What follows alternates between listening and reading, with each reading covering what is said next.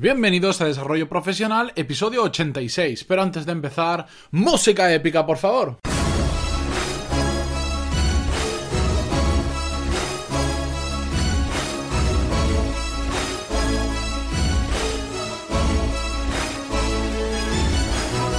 Muy buenos días a todos y bienvenidos a Desarrollo Profesional, el podcast donde hablamos sobre todas las técnicas, habilidades, estrategias y trucos necesarios para mejorar en nuestro trabajo, ya sea porque trabajamos para una empresa o porque tenemos nuestro propio negocio. Y hoy traigo el primer episodio de una serie de capítulos que vamos a ver sobre técnicas rápidas de productividad. ¿Y a qué me refiero con técnicas rápidas de productividad? Bien, pues vamos a ver esos pequeños trucos, como siempre digo en la introducción, cosas que podemos aplicar hoy mismo o mañana para ser un poco más productivos. Si queremos ser realmente productivos, súper productivos, bueno, requiere cambios más sustanciales en nuestros hábitos, en nuestra vida, depende de cada uno de nosotros, y eso ya lo veremos en futuros episodios o incluso en, en algún curso que otro. Pero hoy os quiero traer pequeñas pinceladas, pequeñas cosas que de forma independiente podemos aplicarlas y hoy mismo o mañana ser ya un poco más productivos sin hacer unos grandes cambios en nuestra vida, sin tener que estudiar y sin tener que hacer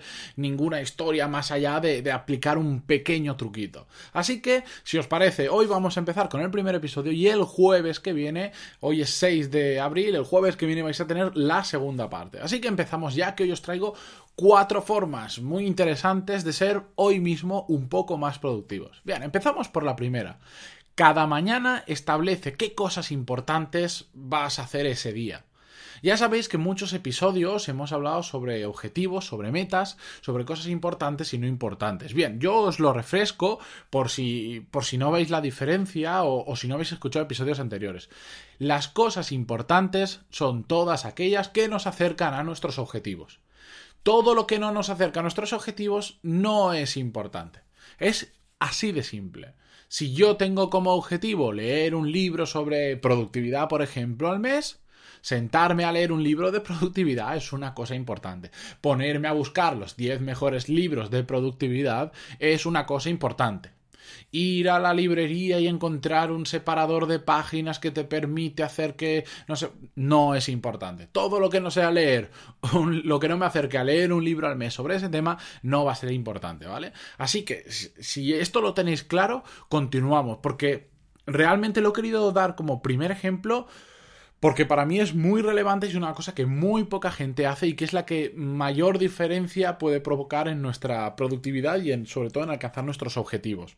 Al final vale mucho más durante un día. Yo sé que suena a topicazo, pero es que es la realidad. Vale mucho más hacer dos cosas, tres o cuatro importantes en un día que hacer 30.000 o 100 que sean no importantes. Pero lo digo rotundamente, aunque, por decir, prefiero trabajar durante una hora al día, solo haciendo cosas importantes que estar ocho horas durante un día haciendo tonterías, cosas que no me acercan a mis objetivos. Entonces, si queréis que os ponga más ejemplos de cómo lo podemos hacer, pues ya hemos visto el de si mi objetivo es leer un libro de productividad al mes, también tu objetivo puede ser, bueno, quiero aprender un nuevo idioma y quiero tener una conversación fluida en inglés. Entonces, quiero mantener, dentro, de un año quiero poder tener, mantener una conversación fluida con un nativo en inglés. ¿Qué cosas que me pueden acercar a ese objetivo? ver películas en inglés, subtituladas en inglés, una hora de clase diaria con un profesor de inglés nativo, una hora de conversación por Skype, todo lo que me acerque a ganar fluidez en ese idioma. Otro ejemplo, y os pongo uno real mío, el podcast, ya sabéis que hace poco me fui dos semanas de vacaciones. Bien, cuando me fui esas dos semanas de vacaciones, por supuesto no grabé durante esas dos semanas porque no, no podía llevarme el micro a todos sitios y realmente quería desconectar. Entonces lo que hice fue grabar los episodios relativos a esas dos semanas por anticipado como mi objetivo, bueno, uno de mis objetivos es subir un podcast diario de lunes a viernes sobre desarrollo profesional, cada día que yo estaba de vacaciones solo tenía que, respecto al podcast, pensar una cosa y hacer una tarea. Pero es que era la tarea más importante de todas. Comprobar que el episodio que previamente yo había grabado se había subido correctamente a pantaloni.es, a iVoox, a iTunes, etcétera, etcétera. Esa era la única tarea que tenía que hacer, porque si me ponía y lo comprobaba, había cumplido, estaba un pasito más cerca de cumplir mi objetivo, que es esa regularidad subiendo podcast de lunes a viernes. Me podría haber puesto un montón, comprobar si en Twitter me ha escrito gente, eh, subir las fotos, bueno, yo sabéis que difundo los, todos los podcasts que voy subiendo todos los días a través de Facebook, LinkedIn y Twitter. Pues eso, esas, durante solo esas dos semanas, pasó un segundo plano, a ser algo irrelevante en lo que ni siquiera las subí. Si os fijáis, hay un parón ahí de, de días que no publiqué nada en esas redes sociales, porque para mí lo importante era que el episodio estuviera subido. Punto y final. Y ya está. Y no, para mí no había nada más. Todo lo que hiciera fuera de eso, para mí no era importante. Bien, pasamos al segundo tema, que es que con esto me lío y me da para hacer uno, no, sino 30 episodios diferentes. Pasamos al segundo. Pon el móvil en silencio. El móvil nos provoca una falsa sensación de urgencia habitualmente.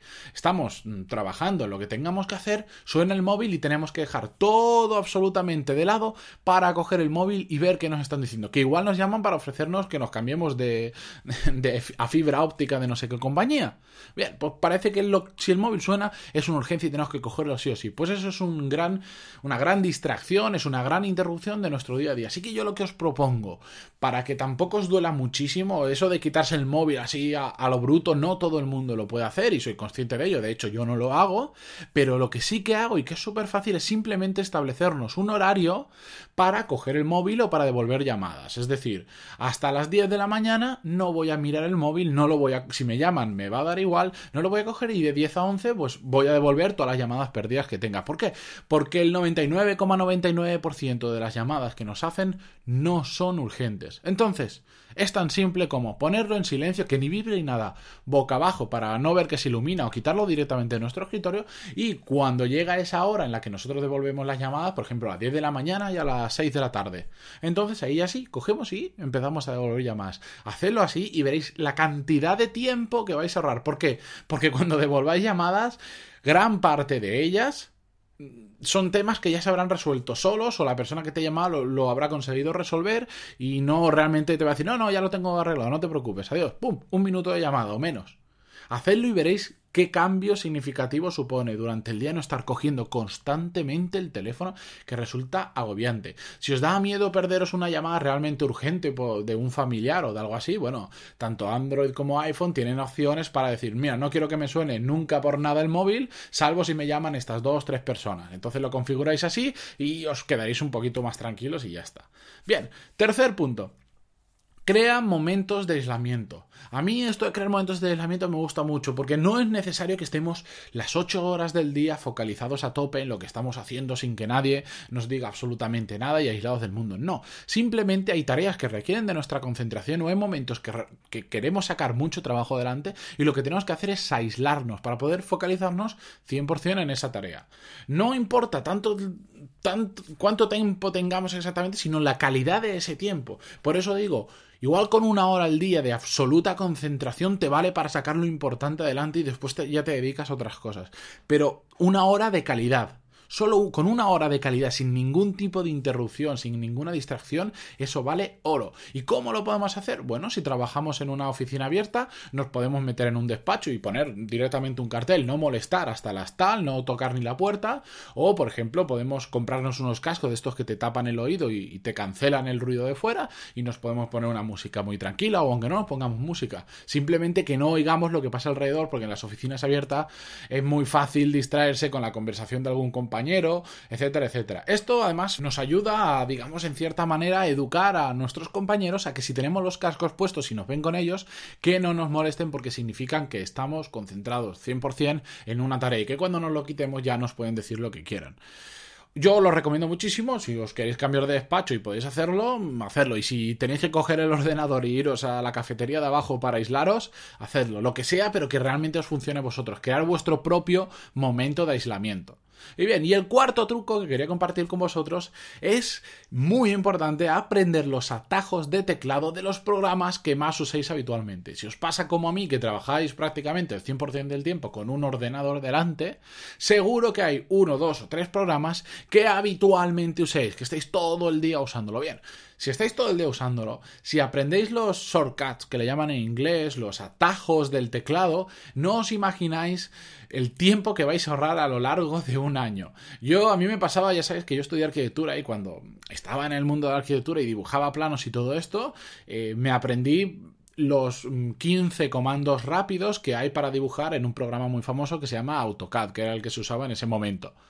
Claro, yo tenía compañeros que cuando me veían dibujar decían, pero bueno, ¿cómo puedes ir tan rápido? Y le digo, pues porque he invertido mm, tres horas de mi vida en aprenderme las teclas rápidas y después hago el esfuerzo por usarlas hasta que me he acostumbrado tanto que, claro, yo iba a una velocidad que, que, pues, que el que no se para a pensar nunca, pues iba con el ratón hasta hacer clic en la línea, dibujarla, etcétera, etcétera. Y en, y en, cambio yo ya había hecho un montón de cosas. Pues eso mismo me pasa hoy en día, por ejemplo, con Gmail, que utilizo un montón de teclas rápidas, o con otros programas en el día a día que simplemente con que te aprendas tres o cuatro comandos, pensado en Gmail solo que aprendas a crear un email, borrarlo, enviarlo solo con teclas, sin tener que estar yendo a la casillita de redactar, enviar, archivar, etcétera. Vamos, al cabo del día, cuando revisas muchos emails, es un ahorro de tiempo brutal. Por ejemplo, para Gmail, además hay una, una extensión para Google Chrome que se llama K-Rocket, que os la dejo si queréis en las notas del programa, que os va dando, os va diciendo las teclas rápidas. Si, por ejemplo, archiváis un programa, pues os va a decir, uy, mira, si quieres archivar un programa, perdón, un email, si quieres archivar el siguiente email, solo tienes que apretar la tecla E, por ejemplo. Si quieres crear un email, solo tienes que apretar la tecla